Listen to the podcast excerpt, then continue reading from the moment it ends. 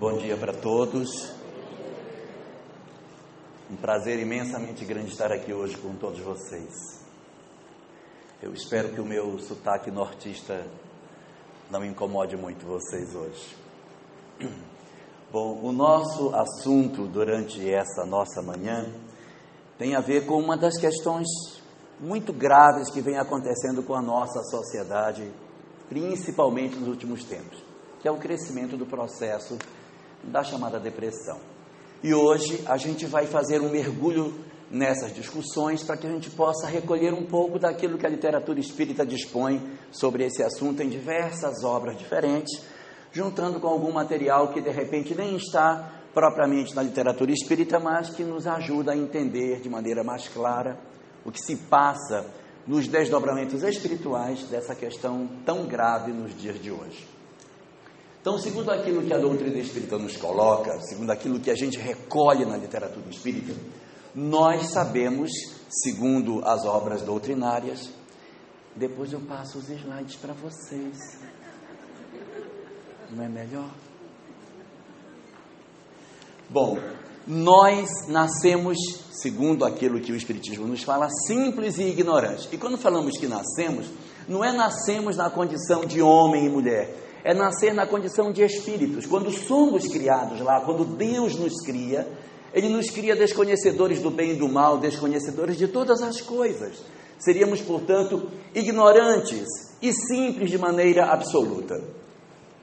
E a forma que Deus estabeleceu para que a gente se desenvolvesse foi a partir de um instrumento específico chamado experiência. A experiência é o instrumento do qual Deus se vale para promover em nós o desenvolvimento das nossas potencialidades, dos nossos sentimentos, das nossas virtudes e de todas essas questões que o Cajazeiras estava falando para nós. Então a evolução vai se dar com a experiência. Ora, para que a gente consiga experimentar, nós poderíamos ficar eternamente no mundo espiritual, seria muito confortável. Mas é preciso que a gente prove a veracidade dos nossos propósitos.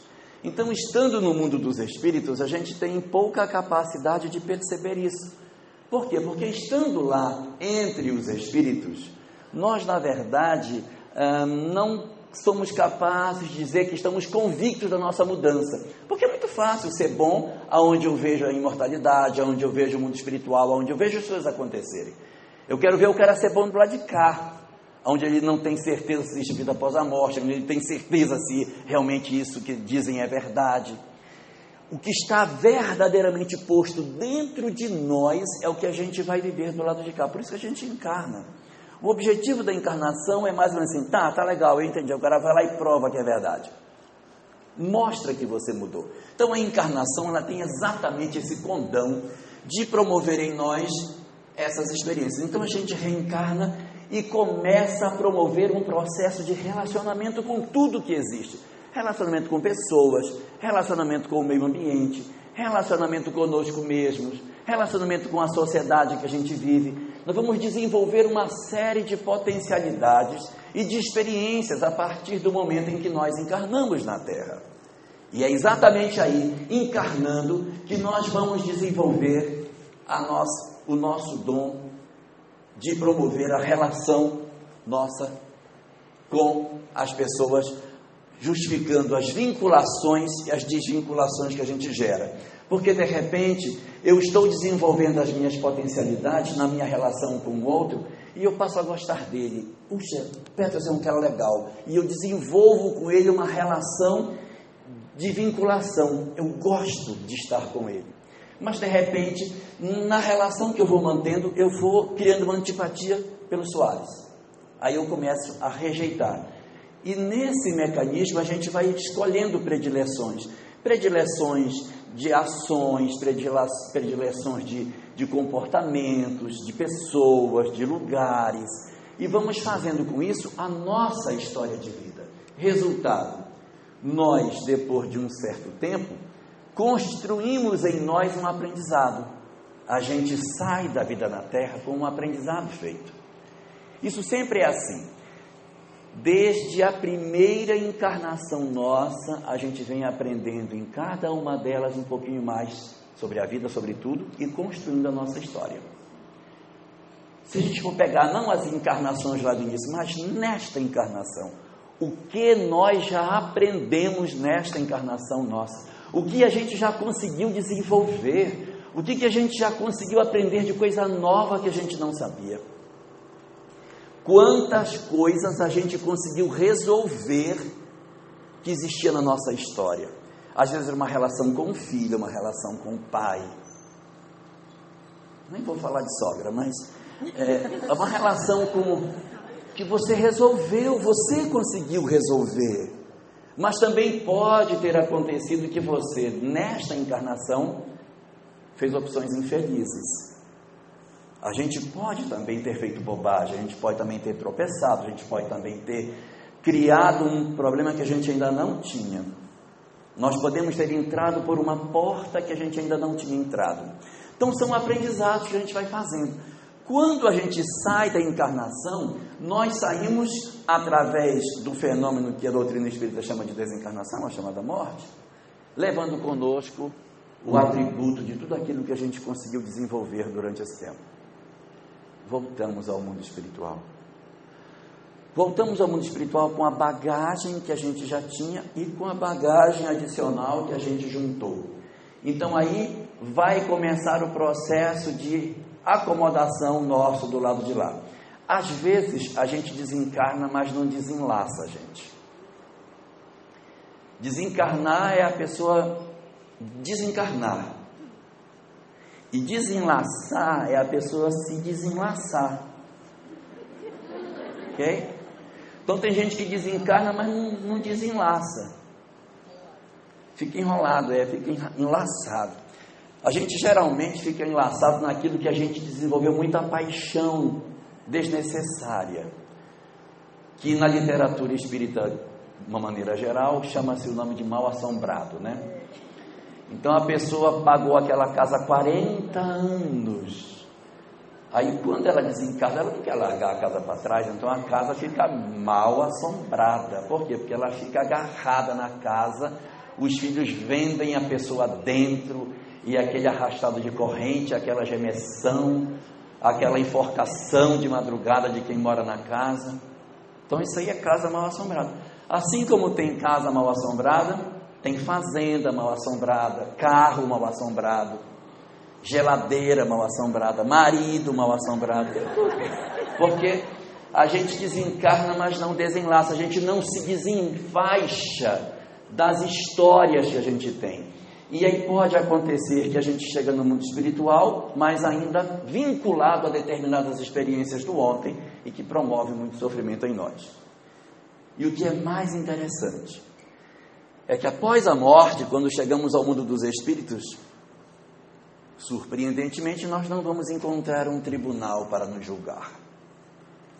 Porque todas as religiões antigas tinham a ideia de um tribunal que julgava a gente após a morte. Todas têm. Uma balança, etc. Mas para a doutrina espírita, todo esse processo, ele é interior. Esse processo, ele não se dá de fora para dentro. Ele é de dentro para fora. Surpreendentemente, não vai acontecer se nós chegarmos no mundo espiritual e ter uma bateria de julgadores, mas sinceramente, hein, meu colega? Francamente, olha o que você fez. Para você e aí vai dar uma sentença para nós. A sentença, ela é de dentro para fora, porque se a lei de Deus está na nossa consciência, conforme afirma o livro dos Espíritos, nossa questão 621, é de dentro para fora que nós seremos julgados. Então, é no interior de cada um de nós que reside a lei de Deus. E nós, conhecendo essa verdade, vamos nos sentenciar, nos absolver ou nos condenar a partir daquilo que a gente crê sobre nós mesmos. A partir daí, nós chegamos ao mundo espiritual com uma série de, de conflitos, de, de angústias. Por quê? Porque saímos da terra levando duas malas: a mala daquilo de bom que a gente fez e a mala daquilo de ruim que a gente fez. Às vezes aquilo que a gente fez de bom é muito grande, a gente chega com a mala cheia, Mas às vezes não é, às vezes chega lá com uma malinha de mão. Dessas agora que não nem paga mais para despachar a companhia aérea. Né? Uma frasqueirinha. Mas tem vezes que não, tem vezes que a gente consegue fazer muita coisa. E isso é muito positivo nesse fenômeno nosso de crescimento. O doído é que quando você chegar lá, você diz, puxa, mas o que eu fiz, gente, eu não podia ter feito isso, eu não podia ter feito aquilo, eu errei em tal coisa. E esses conflitos do que eu deveria ter feito em relação ao que eu fiz, produz sofrimento no mundo dos espíritos. O sofrimento que os espíritos passam do lado de lá, ele não é imposto por ninguém. É a própria alma que se autossentencia. Somos nós mesmos que nos sentenciamos, somos nós próprios que estabelecemos para nós nossa absolvição ao nosso castigo. Então, dentro dessa dinâmica, nós chegamos ao mundo espiritual e nós, a partir daí, precisamos fazer o nosso planejamento espiritual. O que seria isso? Planejar uma volta. Eu preciso planejar um retorno, eu não posso, não posso é, ficar indefinidamente no plano espiritual. A gente até quer, mas não dá. Porque o desejo de acertar nos impulsiona a volta. Eu quero mostrar que eu sou capaz. Isso parece muito com aquela coisa que acontece na escola, quando a gente bota menino para recitar poesia. Aí você diz, vai lá, menino. Aí o menino vai, chega lá, ele erra, tropeça, come estrofe, faz coisa errada, porque a adrenalina está lá em cima. Quando ele sai, que ele volta, que ele reencontra a professora, Professor, agora eu quero que agora eu acertar, meu filho. Agora você já esperando que vem. Na festa do ano que vem você vai, você faz de novo. Então, assim, a vontade de querer voltar, mas agora você já foi. Agora espera, não tem mais jeito, já, já o teu tempo foi. Então, o espírito, quando chega ao mundo espiritual, ele na verdade, aí é espiritual, tá? Quando ele chega ao mundo espiritual, ele vai de alguma maneira procurar é, repensar o que fez. Todos nós, indistintamente, antes de renascermos, fazemos esse balanço da nossa vida pregressa e redefinimos o que seria interessante acontecer. A esse fenômeno, a literatura espírita dá o título de planejamento espiritual, planejamento reencarnatório, planejamento pré-reencarnatório, sei lá, como queira, mas é uma etapa que antecede ao nascimento na qual o espírito tem a possibilidade de analisar a sua história futura, a sua próxima existência. Mas tem alguns detalhes dentro disso. Quais são os detalhes que a gente precisa observar dentro da questão do planejamento? Primeiro deles é que esse planejamento ele tem por único objetivo fazer o espírito progredir então, se é para fazer o espírito progredir, ele tem que passar obrigatoriamente nos pontos em que a gente errou. Não dá para fazer assim. Aí eu errei muito com dinheiro, gente, eu errei demais. Aí eu não quero nem mexer com isso nunca mais, não tem jeito. Da feita que a gente cria um comprometimento numa área, nós estamos convidados a viver novas experiências na área para resolver o que ficou pendente. Ou seja, aonde a gente enfia o pé na jaca, obrigatoriamente você vai ter que voltar. Aquilo que você erra indica para você mais ou menos onde que você vai voltar. Eu não quero assustar ninguém, mas se o futuro é resultado do hoje, ah, o que a gente está fazendo de bobagem hoje vai voltar amanhã, tá? Aonde a gente está errando muito, já está gerando novas necessidades para o amanhã. Se eu tenho um determinado vício moral, a minha tendência é que nesse planejamento esse vício moral esteja presente, porque esse é o meu nozinho. Esse nozinho tem que ser desatado. Então eu preciso obrigatoriamente de um planejamento que passe por esse nozinho. Por quê? Porque ninguém consegue ser feliz tendo o coração pesado. Se eu tenho ódio de alguém, se eu tenho mágoa de alguém, se eu tenho uma imperfeição moral, se eu tenho um vício qualquer, naturalmente eu não consigo ser feliz. É da lei. Isso é da lei. Porque se Deus é o amor, Somente quando nós experimentarmos o amor puro, sem jaça, é que a gente vai conseguir ser feliz. Enquanto a gente for esse anjinho do pé torto, das asinhas sapecadas, né, todo puxando de uma perna, não tem como a gente ser feliz plenamente. É uma necessidade, eu tenho necessidade de ser feliz. E quando eu estou do lado de lá, me é muito nítido que eu preciso mudar isso. Então nós fazemos um planejamento para apontar as nossas existências na expectativa de nos trazer a felicidade real, que é a felicidade espiritual, a felicidade verdadeira, a felicidade da alma. Então, nós não sozinhos começamos a desenhar a nossa próxima existência. Todos nós, indistintamente, possuímos um grupo de espíritos com os quais nós já tivemos um relacionamento no passado. Já tivemos várias existências, tivemos vários amigos, várias pessoas próximas de nós. Quando a gente fala assim família espiritual, não quer dizer que seja familiar. Família espiritual é só meu pai, minha mãe, meus tios e meus irmãos das outras existências. Não.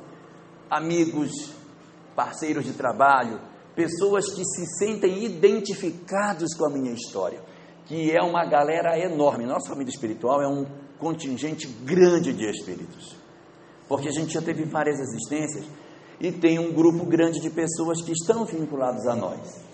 Então, quando chega na hora da nossa do nosso planejamento, esses espíritos estão mais próximos de nós se sentam conosco para a gente começar a discutir. E aí, como é que vai ser? Qual é a ideia? Como que a gente vai fazer? O que é, que é melhor fazer? Então, essa análise é uma análise que não é sozinho, nós fazemos essa análise com outras pessoas e a partir daí nós desenhamos um novo modelo. E aqui uma informação extremamente importante, que às vezes, mesmo em doutrina espírita, as pessoas têm uma leitura equivocada. Planejamento espiritual não é o nosso futuro. Planejamento espiritual não é o nosso destino, é o nosso melhor futuro. Quando a gente faz um planejamento espiritual, não significa você vai nascer e vai casar com fulana, goste, não goste, não vai ter jeito. Se você fizer uma besteira e for preso, aí ela vai mudar de profissão para ser PM, para poder ir lá para dentro da cadeia para casar com você lá dentro. Não, as coisas não são bem assim nesse modelo fatalista de que as coisas estão desenhadas como na palma da mão e aquilo vai acontecer ou está escrito nos astros. Não. O planejamento espiritual é um planejamento do melhor futuro e não do futuro. Daí, quando se faz o planejamento, diz assim: o melhor para você, minha filha, o melhor para você é você nascer e aí a gente vai começar a desenhar. O que, que você acha? Ah, eu queria tanto nascer em Paris para ver o, o Neymar jogando e tal. Não, mas nós temos coisa melhor para você. Ai, me diga, você vai para o Brasil? Meu Deus, o Brasil! Ai, praia, carnaval. Nossa, aí fico imaginando. Ai, meu Deus, então, então eu quero eu quero ir para o local que tem praia, quero ir para o Nordeste que tem praia. Você vai para o Nordeste, ai meu Deus, mas é no Cariri, não é na praia. Então, tira a pessoa do litoral e joga para dentro. Resultado: o futuro não é o futuro que eu acho materialmente que é o melhor, mas é o futuro que eu espiritualmente sei que é melhor. Então há uma certa contradição entre o que o espírito sabe que precisa e aquilo que o indivíduo encarnado, que, que de certa maneira esqueceu parte do planejamento, deseja. A gente, quando vai renascer, diz: Ah, eu queria tanto nascer rico, famoso, bonito, não é? Aí fica com aquelas ideias de que a gente teria que ser assim, mas só que quando estava lá no mundo espiritual, não foi assim que decidiu. Ah, eu, ah, eu queria nascer tão feio que era para poder aproveitar, para treinar a minha humildade. E pobre também, porque. E aí a pessoa, do lado de lá, tem uma leitura, porque eu, como espírito, enxergo a vida de um jeito. Quando encarna, a pressão social acaba nos empurrando numa direção diferente. Por isso a importância da gente tirar esse véu e tentar enxergar de maneira mais nítida o que seja o planejamento em si. Então, a dinâmica desse planejamento é feita dessa forma. Os espíritos, quando são ainda mais iniciantes em termos de evolução, as suas encarnações são menos amarradas, porque eles não têm muitos vínculos, eles não tiveram muitas existências, eles não tiveram muitas histórias. Então é uma encarnação mais frouxa, o planejamento é mais raso, não existe um detalhamento muito rigoroso sobre determinados pontos. Mas à medida que a gente vai se tornando uma alma mais velha, espírito que já teve várias encarnações, já tivemos várias passagens na história, já vivemos bastante, aí a nossa encarnação vai mudando um pouquinho em termos de planejamento. Por quê? Porque quanto mais a gente tem evolução, maior é o nosso envolvimento direto no planejamento que vai ter. Por exemplo, se somos espíritos primitivos, é o mentor que decide. Meu filho é o seguinte, ó, você vai. E quem é esse mentor? Esse mentor é um dos integrantes da nossa família espiritual. É alguém de lá que diz: Olha, eu, entre todos nós, eu vou acompanhar você de perto. Sou eu. Nós todos vamos acompanhar você. Mas eu vou de perto. Vou estar colado em você. E quando. Não, colado para fazer o bem, minha filha. Quisera eu que eu me andasse mais colado ainda. Então aqui, quando a gente é um espírito primitivo, os mentores é que decidem mais as coisas para nós. Eles é que é, fazem as coisas. À medida que a gente evolui, se a gente errar muito, aí o mentor vai dizer: Eu sei que você não quer, mas vai ser, colega. Porque no primeiro caso, primitivo, ele nem sabe o que ele não sabe. Então a gente decide e ele vai. Ó, você vai nascer na comunidade tal, o rio é aquele ali, a roça vai ser aquela, vai com Deus. E aí, não há uma amarração tipo, olha, você vai nascer, vai casar com fulana, vai ter tantos filhos é um, é um relacionamento mais frouxo, porque aquela comunidade vai conviver e dali vão surgir os laços. Então, quanto primitivo, não há uma amarração muito rígida. Agora, quando a gente começa a errar muito, quando a gente começa a fazer muita bobagem, aí a gente vai se complicando com a lei. Aí os mentores dizem: ó, Paris não, Porto Velho para você. Aí manda o cara lá para Porto Velho. Resultado: os, os espíritos complicados fazem dessa forma. Os que já se complicaram e que já se arrependeram estão em condições melhores. Aí já dá para gente dizer: posso opinar numa coisinha? Eu não queria assim. Pode ser um pouquinho diferente. Já começa a ter um pouco mais de participação nessa dinâmica. São os arrependidos. Eu tenho também os trabalhadores, esses já estão bem engajados no bem. Ah, esses já opinam, já, já dão sugestão, já fazem um trabalho bem mais próximo dos mentores na decisão do que vai acontecer. E por último, a gente tem os servidores fiéis do bem, que esses não, não perguntam, eles declaram as suas intenções. Eu vou reencarnar. Aí, ai, que maravilha! E vai ser então, ah, que lindo! Não dá para imaginar Francisco de Assis perguntando: e aí, o que tu acha? Eu posso ir? Ele diz: está na hora de eu ir. Eu vou. Que bacana. Então vai ser, essa vai ser a missão, sim, vai ser desse jeito. Que almas com uma elevação muito grande, ele já tem um poder de liberdade muito maior de definir sobre suas próprias histórias. Tranquilo? Eu, quando fui reencarnar, Cheguei lá, tinha uma série de modelos lá, sabe assim? De corpos. Aí eu vi o do Janequine. Aí saiu, eu quero esse aí. Aí fui, eu, eu queria ver se dá para aproveitar esse aqui. Aí o mentor olhou e disse: Olha, o que der para aproveitar desse aqui, a gente vai aproveitar isso. Obrigado. Quando eu renasci, que eu fui olhar, eu não achei muito parecido, sabe? Aí eu reclamei, disse, olha, eu fiz um acerto, vocês disseram que iam aproveitar o que desse e não vi nada ainda. Aí disse, não, mas o seu pleito está aqui, abriu a ficha e foi olhar, mas nós aproveitamos o que deu. Eu disse, o que, que para aproveitar que eu não vi nada?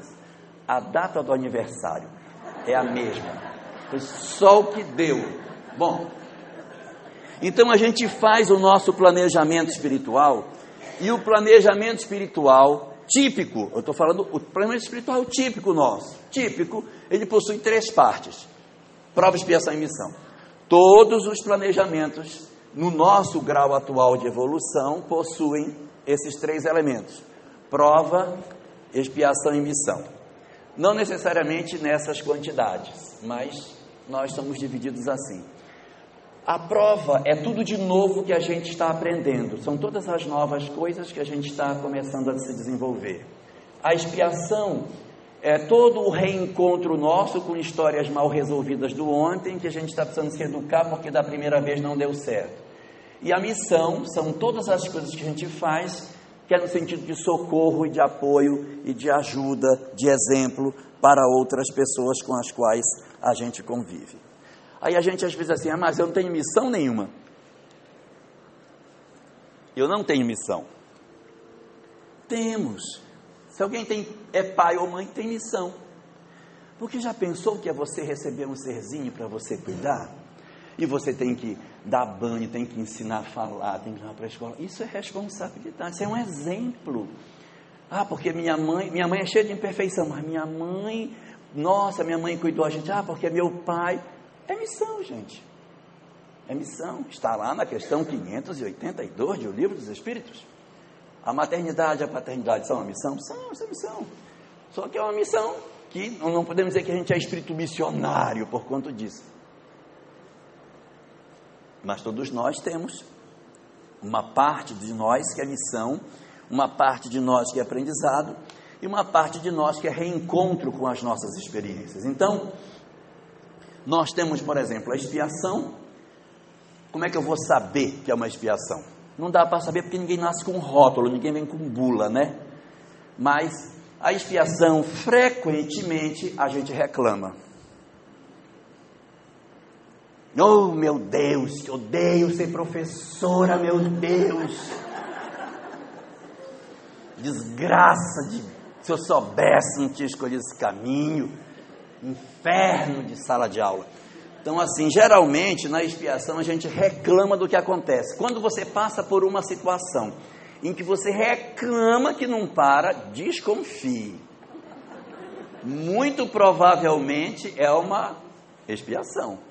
O que significa dizer? É um reencontro com uma experiência que está sendo feita para resolver algo que tem dentro de você. Se debater contra ela, vai empurrar para frente a solução.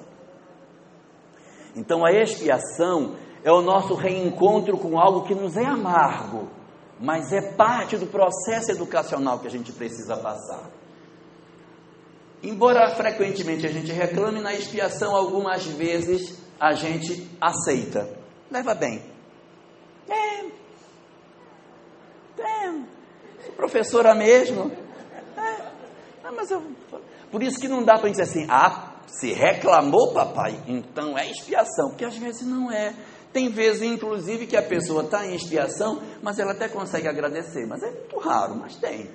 Da pessoa que está passando e assim, não, mas eu aprendi que realmente é melhor para mim isso, isso aí é bom, está me, tá me ensinando muita coisa. Então, assim, às vezes, a gente desenvolve um sentimento de gratidão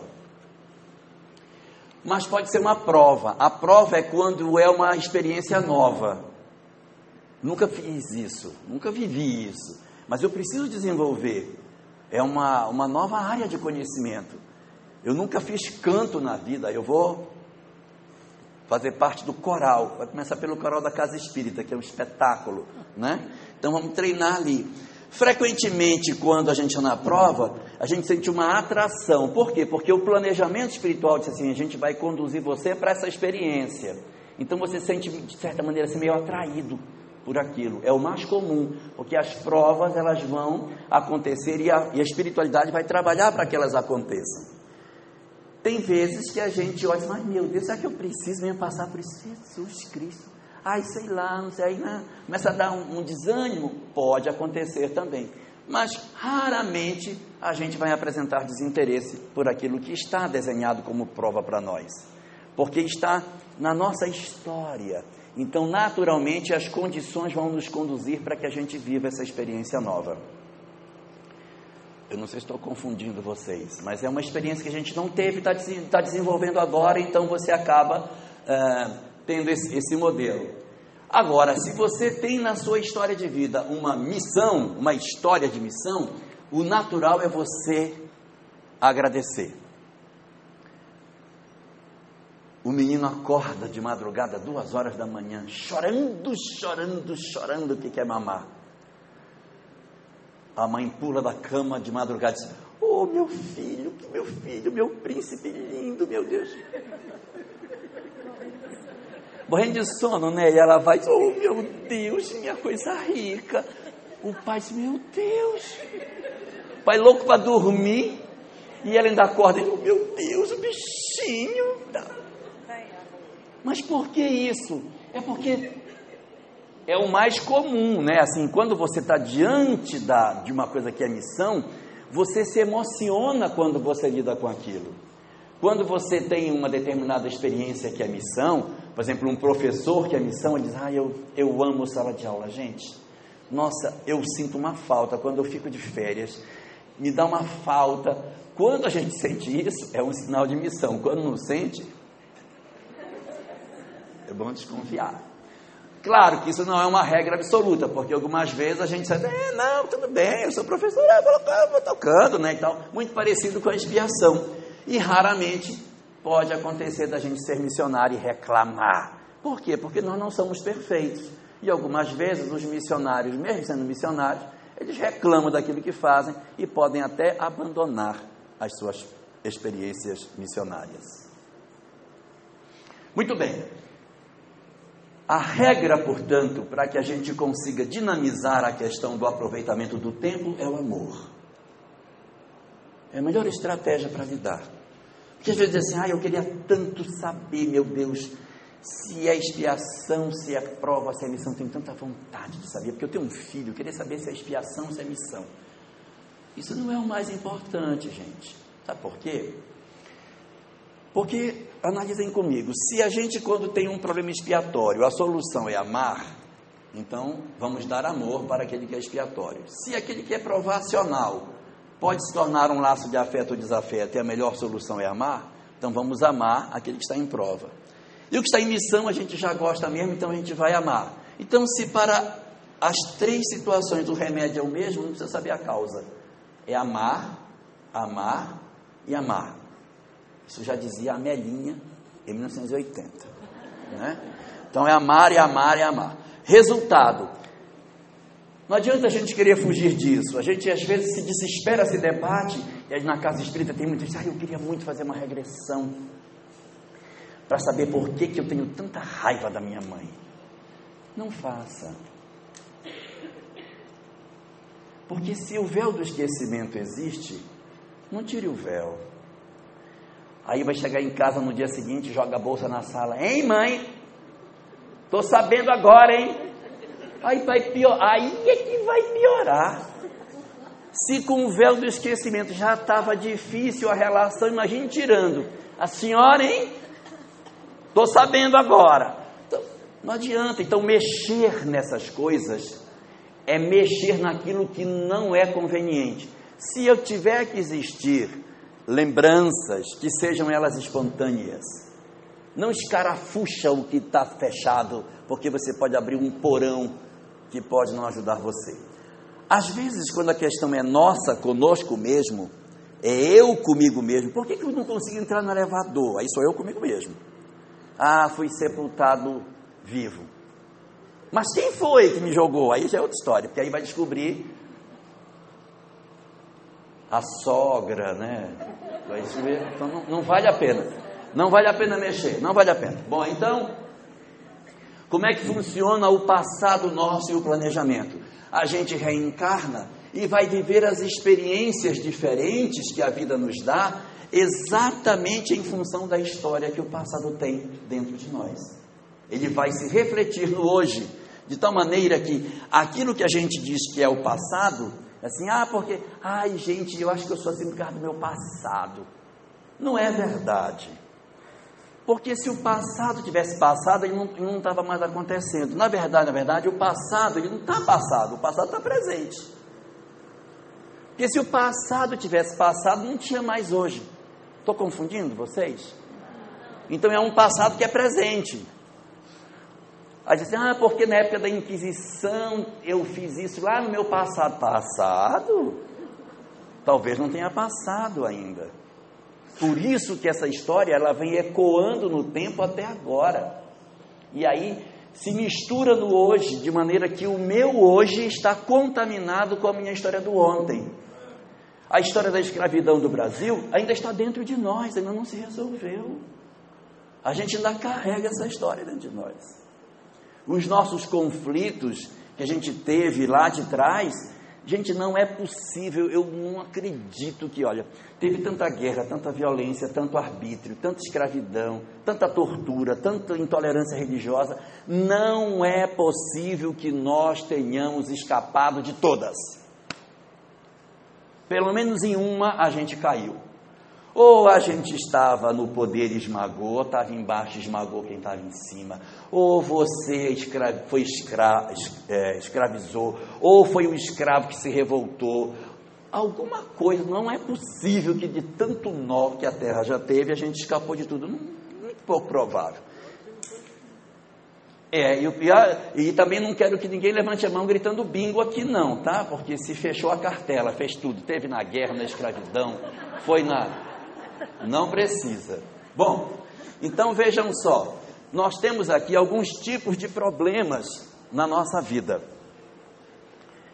Existem problemas que são atuais com causas atuais, ou seja, são problemas que eu desenvolvi nesta existência, porque às vezes os espíritas adoram dizer, ah, isso é do passado, é problema desta existência, que eu comecei nesta existência e eu estou me enrolando nesta existência.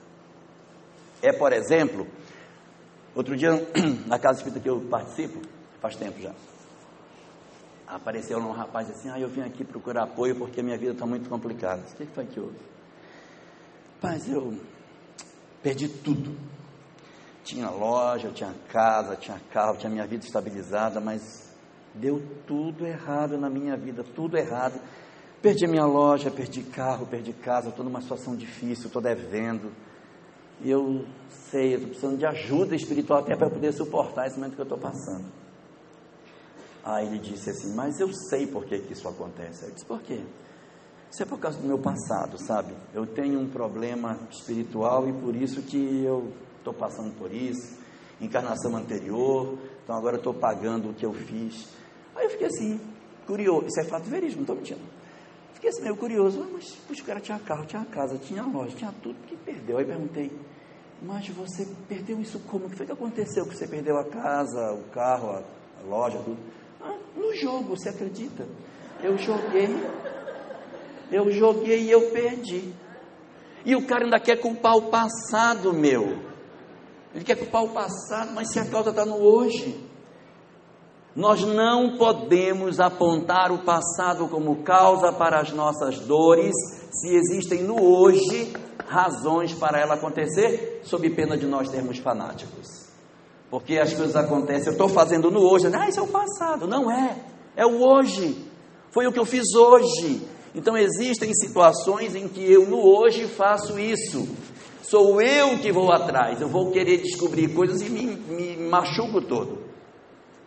Sou eu que quero abrir uma porta que eu nunca abri. Existem também coisas que têm causas atuais, mas têm raízes no passado. Por exemplo, o cara fez isso hoje. É verdade, mas ele fez isso hoje porque ele já é uma alma que repete isso há muito tempo. A causa está no hoje? Tá, está no hoje. Ele deu tiro no cara hoje, então a causa está no hoje. Fulano está preso, por quê? Porque ele matou uma pessoa. Ah, é do passado. Não, o tiro foi hoje.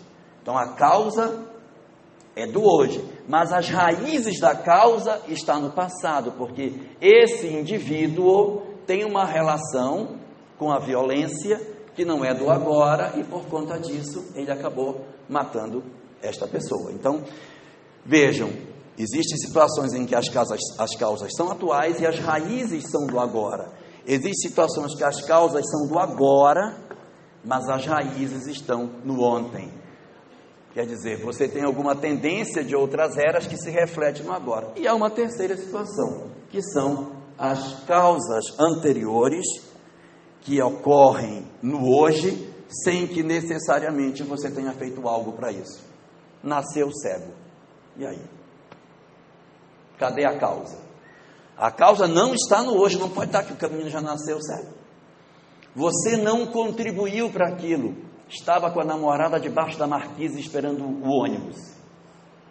O carro se desgovernou, subiu a calçada e esmagou o casal na parada.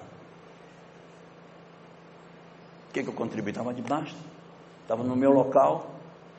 Então, quando eu vivo experiências que não tenho causas no hoje, aí eu posso remeter a causas anteriores.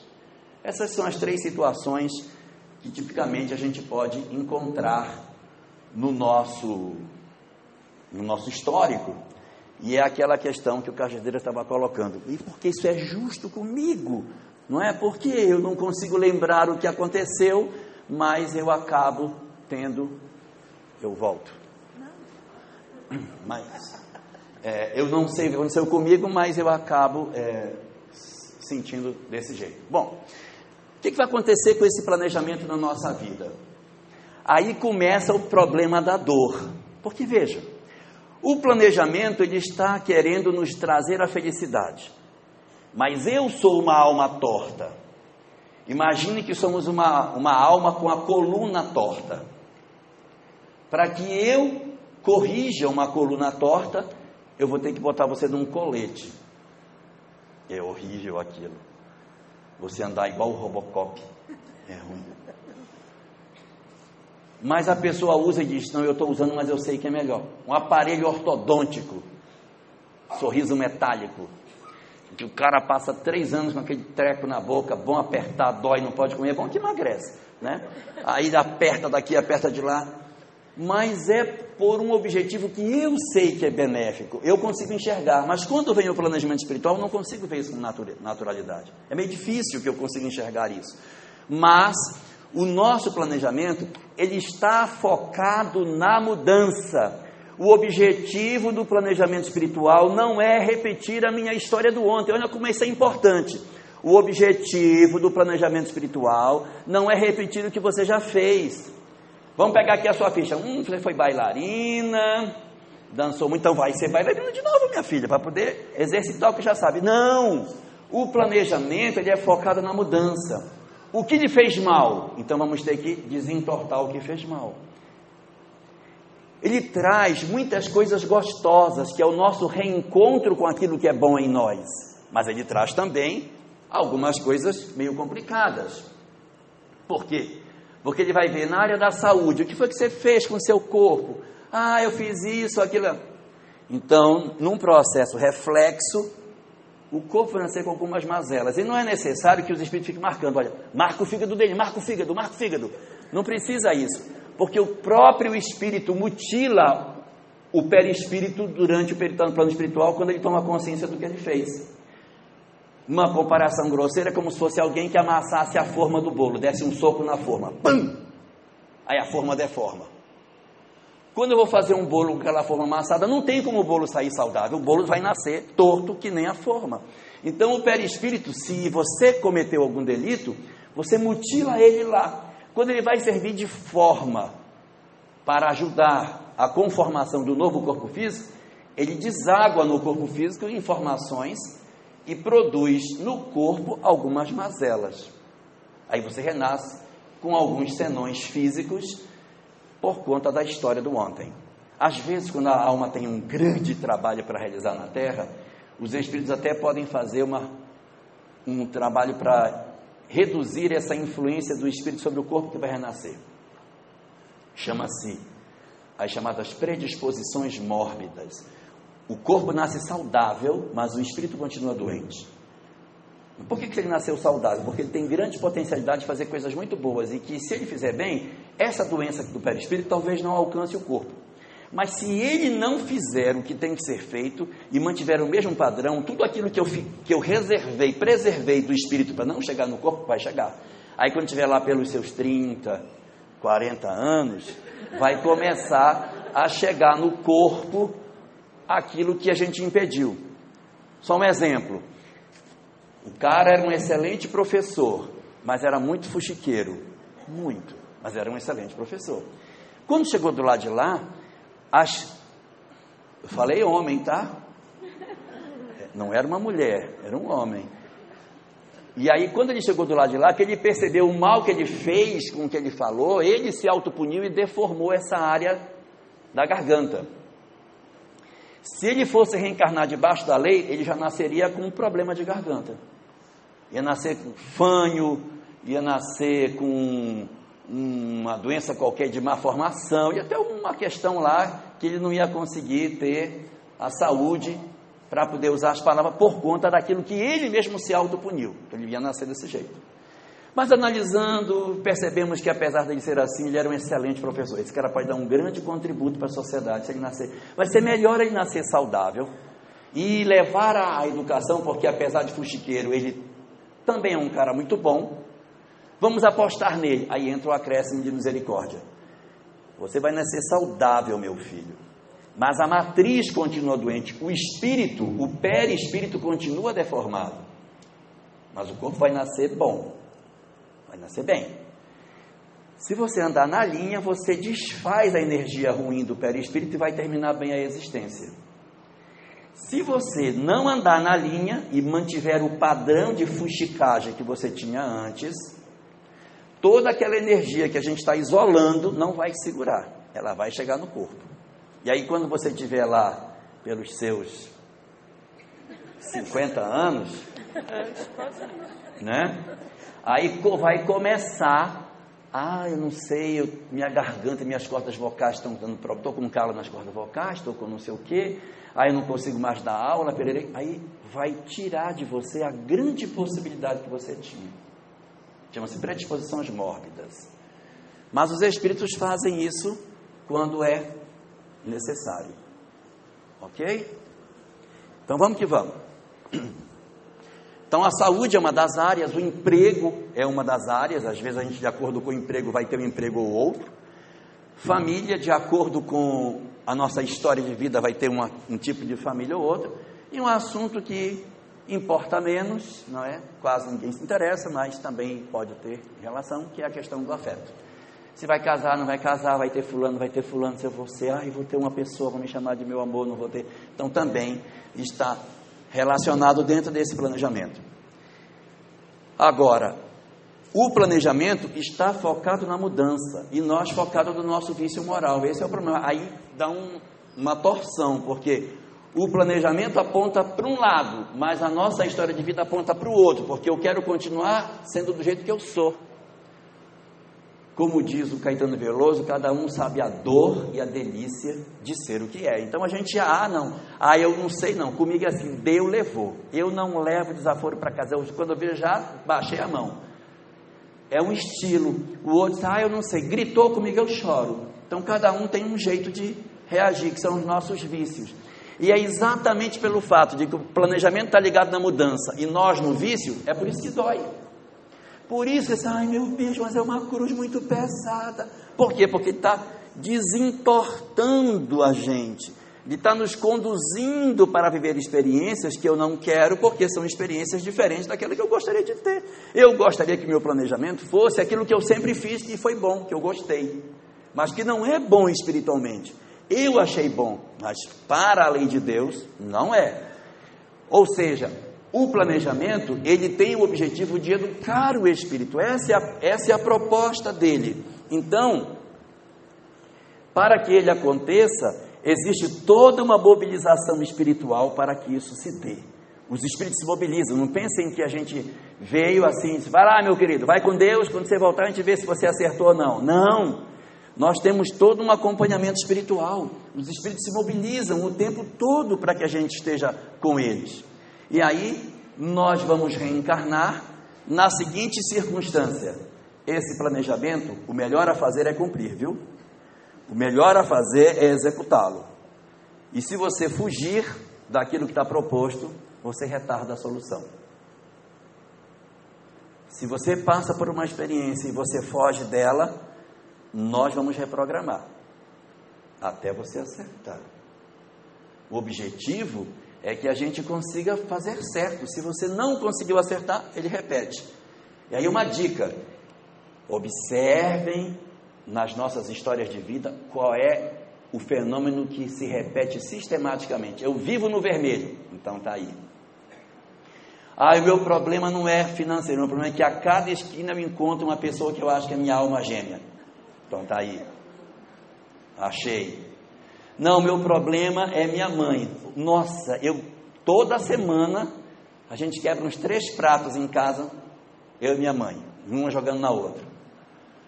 O que é que mais repete? Dá uma olhada, não precisa ser agora. Não precisa ser agora. Em casa, tranquilo, você deita. Gente, o que foi que mais repetiu? Qual foi a cena que virou, mexeu e jogaram dentro de novo? Eu saio quando eu vejo eu estou dentro, mesmo caldeirão. Mas é direto.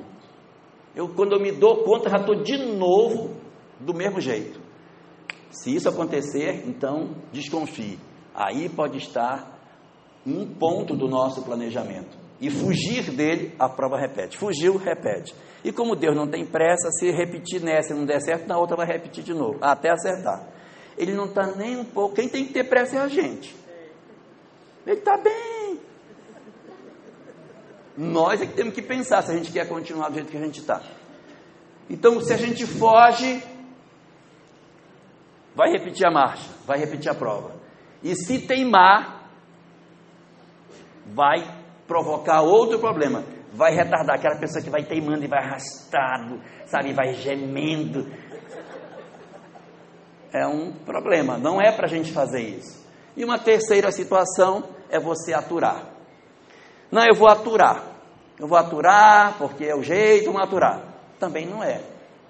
Só para a gente ir para o intervalo, vou contar um caso rapidinho. Está no livro Entender, do livro Atravessando a Rua, Richard Simonetti. A mulher era uma espírita extraordinária, ela era ótima, uma trabalhadora excepcional, ela era um espetáculo. O único probleminha que ela tinha era o marido, que era uma pessoa difícil. Mas ela levou esse casamento assim, mas levou, viu? Do jeito que deu para levar.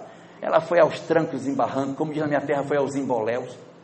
Mas foi, foi, foi, até que ela desencarnou já depois de 40 anos de casada. Aí quando ela desencarnou, o mentor chegou, meus parabéns, você fez um trabalho maravilhoso, você está você tá ótima. E você está tão bem que a gente já pode começar a pensar já sobre o seu retorno. Ai, que bom, ai, fico tão feliz de saber que eu consegui executar. Foi. Então, aqui no seu planejamento, a gente estava olhando algumas coisas que precisa corrigir, e uma delas é a questão do seu marido. O que é que tem ele? Porque na programação que a gente está fazendo, a gente está prevendo você casar com ele novamente. Com ele! Ah, não! Pelo amor de Deus, eu aturei ele 40 anos e vocês ainda querem me dar ele de novo. Resposta do mentor: E quem foi que disse que era para aturar? Não é para aturar. A gente não tem que conviver com as pessoas engolindo o sapo.